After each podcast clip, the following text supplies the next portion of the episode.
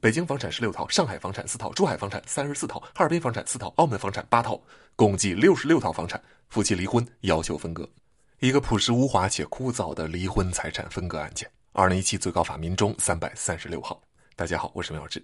以下用化名：汪先生是澳门居民，苗女士是吉林省长春市居民。二零一六年已经诉讼离婚，但是对财产分割问题双方争吵不休。夫妻共同财产除了六十六套房产之外，还有十四家公司。法院审理之后，最终只处理分割了其中的五十三套房产和四家公司，其他的呢，呃，要么产权有争议，要么公司已注销，要么不在审理范围。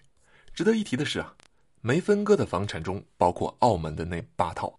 澳门对婚姻财产实行四种不同的制度啊，夫妻可以自由选择的，分别是。取得财产分享制、取得共同财产制、一般共同财产制、分别财产制。汪先生说啊，名下的那个澳门房产采用的是分别财产制，应该归他个人所有。所以，该房产是否属于夫妻共同财产有争议，且这些房产都坐落在澳门，并在当地办理了抵押贷款。法院最后没有处理，建议双方另行解决。处理的那五十三套房产呢，最后双方均分啊，真正意义上的一人一半。具体来说呢，法院采取了夫妻竞拍的方式，这五十三套房产拿出来，让两个人分别出价，价高者得。最后的结果是，汪先生拿到三十二套，喵女士拿到二十一套，其中有六套呢，双方报价相同啊。法院协调之后，双方各拿三套。与此同时，拿到房产的一方给另一方支付折价款，所以对那三十二套房子。汪先生要给苗女士支付房产折价款八千四百万，对那二十一套房子，苗女士要给汪先生支付折价款六千二百万。房产问题好解决啊，双方对处理结果没啥意见。对公司股权的分割，双方分歧就很大了。汪先生希望把股权全都判给自己，然后自己给对方支付相应的折价款。苗女士不同意啊，我不要钱，我就要股权。协商不一致，只能法院来判了。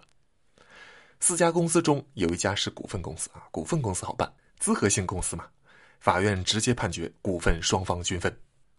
另外三家是有限公司啊，公司里有其他股东。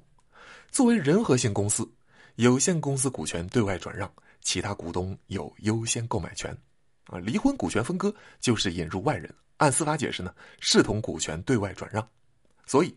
当事人先给其他股东发了告知函啊，问是否同意转让或者要不要行使优先购买权。部分股东同意转让，部分股东在规定期限内没回复，法院视为同意转让，最后判决汪喵夫妻平分股权。这四家公司我去查了下工商信息啊，目前显示的确实是汪先生和喵女士两人持股比例相同。有人要问了，这样判决不会破坏有限公司的人和性吗？不会导致股东会难以决策吗？第一个问题啊，不会破坏有限公司的人和性的。本案中啊，喵女士并不是家庭主妇啊，而是参与公司实际经营管理的。双方共同创立了温馨鸟品牌，核心公司正是汪先生和喵女士同时持股的。只不过汪先生占大头，喵女士占小头。虽然有些公司只有汪先生持股，没有喵女士，但是公司的名称里都带有“温馨鸟”这个品牌词。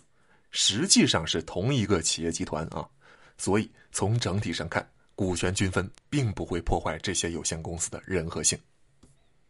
第二个问题，确实有导致股东僵局的隐患。大家看的案例多了，经历的公司多了，就会知道啊，势均力敌的持股比例很容易埋葬一家企业。所有股权课的第一堂都是告诉你，绝对不能设置五对五的股权结构。法院判决时一般也会考虑到这一点。汪先生也确实向法院提出来了，案涉三家公司股权平均分配，将导致公司股东会无法做出有效决议，以致公司僵局，严重损害公司全体员工权益。如果公司都是汪先生在经营，并且也都是汪先生持股，苗女士只是家庭主妇，那问题就简单了。法院判决时，大概率会把股权判给负责经营管理的汪先生，让汪先生给苗女士支付折价款。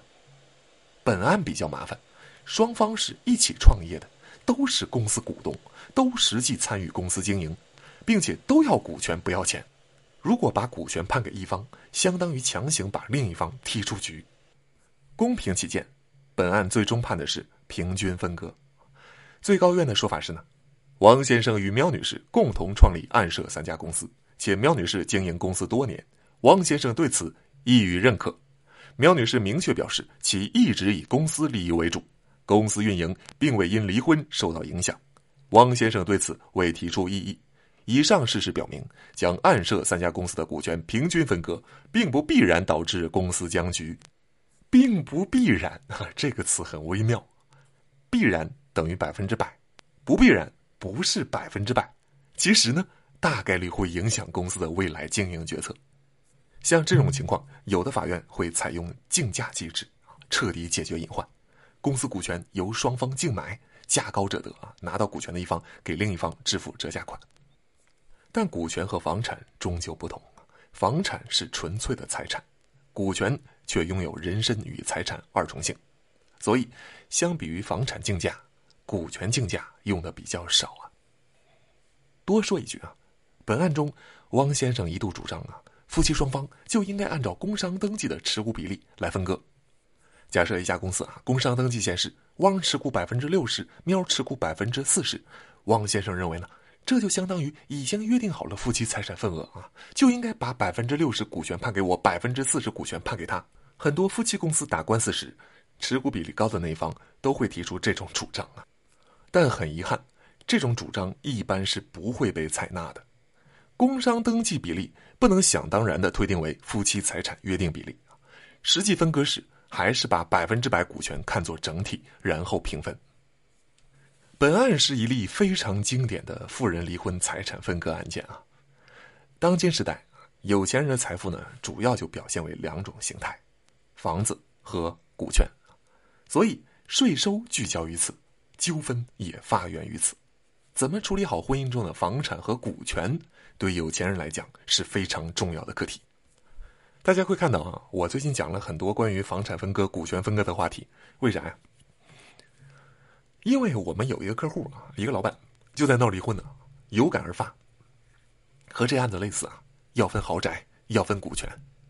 我以前跟大家讲过，只要你是给公司做顾问的，不管什么顾问啊，民法典、婚姻家庭编都要懂一点，因为现在离婚率高啊，做生意的离婚率尤其高。你只要做一家公司顾问足够久啊，迟早会遇到老板闹离婚的那一天，要及早做好知识储备。